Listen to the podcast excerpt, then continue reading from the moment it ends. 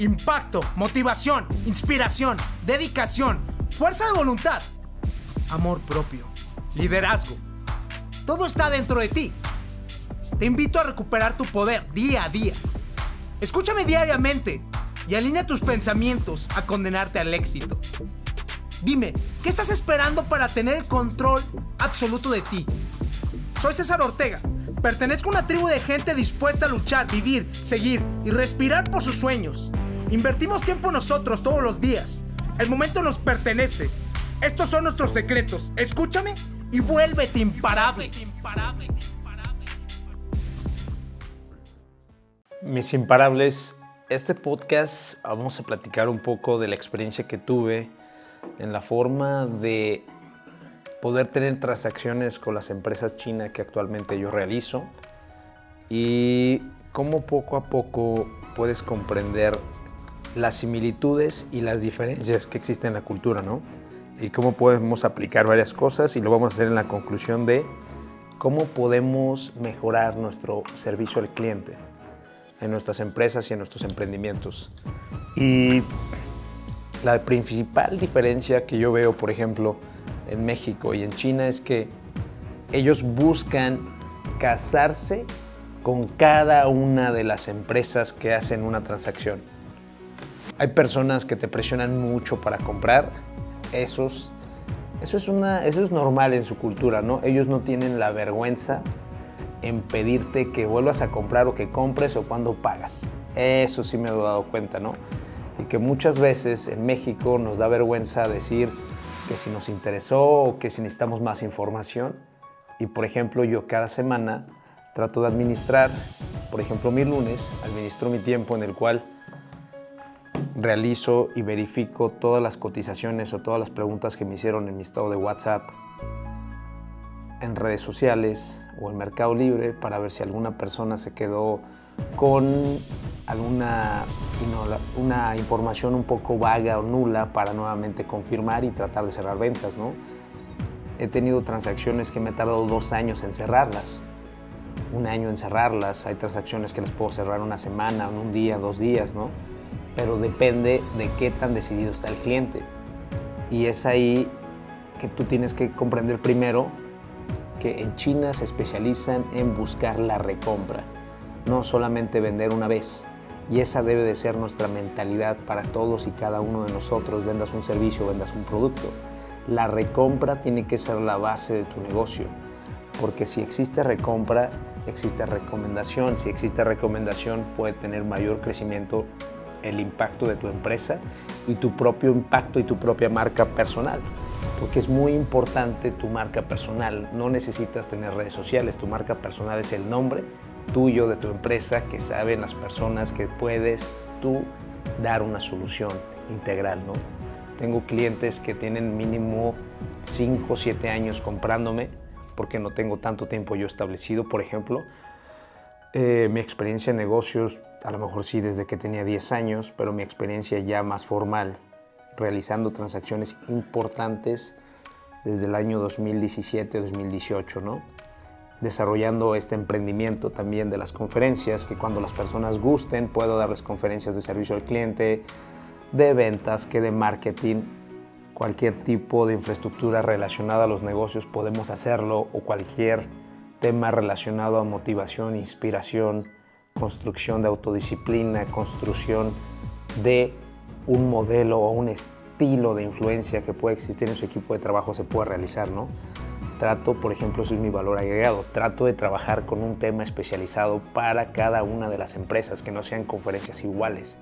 ¿Por qué? Porque no todas las personas son iguales, tenemos en esencia las mismas emociones, pero nos hace sentir diferente cada una de esas emociones y muchas veces cómo nosotros necesitamos de ciertas emociones para poder obtener los logros personales que necesitamos. Entonces, me he dado cuenta que ellos buscan hacer amistades. Y es ahí cuando tú buscas hacer amistades, cuando puedes construir más ventas y relaciones en un futuro y que pueden ayudarte muchísimo. Porque nosotros no podemos lograr todo solos. Necesitamos de las demás personas para poder lograr nuestros objetivos, ¿no? sean monetarios, sean de inspiración, sean emocionales sean simplemente de poder encontrar la pareja perfecta, sean de cómo tener disciplina, cómo tener motivación, cómo tener inspiración, cómo tener dedicación. Tienes que juntarte con personas que sean afines a esto, ¿no? Segunda cosa que me di cuenta mucho de ellos es que no tienen miedo a arriesgarse por los clientes, no tienen miedo a invertirle a los clientes y eso mismo tú te vas. Por ejemplo, tu negocio puedes invitar a un agua, un refresco, una actitud buena y no tenerle miedo a la inversión. No que te estén quitando el tiempo, que no te estén quitando el tiempo. Muchas veces yo que por ejemplo el segundo punto es que organizo mi tiempo a ellos y que nos realicen una cita para poderles darle el tiempo oportuno, ¿no? Si no me agendan la cita ya no estoy garantizando que les dé la máxima atención a ellos. ¿Por qué? Porque voy a tener otros clientes o voy a tener otro tipo de acciones que hacer y eso hace que no les dé el mejor servicio al cliente, pero ellos ya están conscientes de eso, ¿no? Y evitas que se molesten. Tercera cosa, ¿qué haces con los clientes cuando están molestos? Porque va a haber muchos clientes molestos. Muchas veces porque tú no puedes estar en todas partes o porque muchas veces ellos esperan una cosa y es otra cosa, ¿no? Y eso sí es verdad. Y eso puede suceder aquí en China y en cualquier lado. Y ahí algo que funciona mucho es tener muy claro todo lo que quieres y explicar muy claro todo lo que tienes.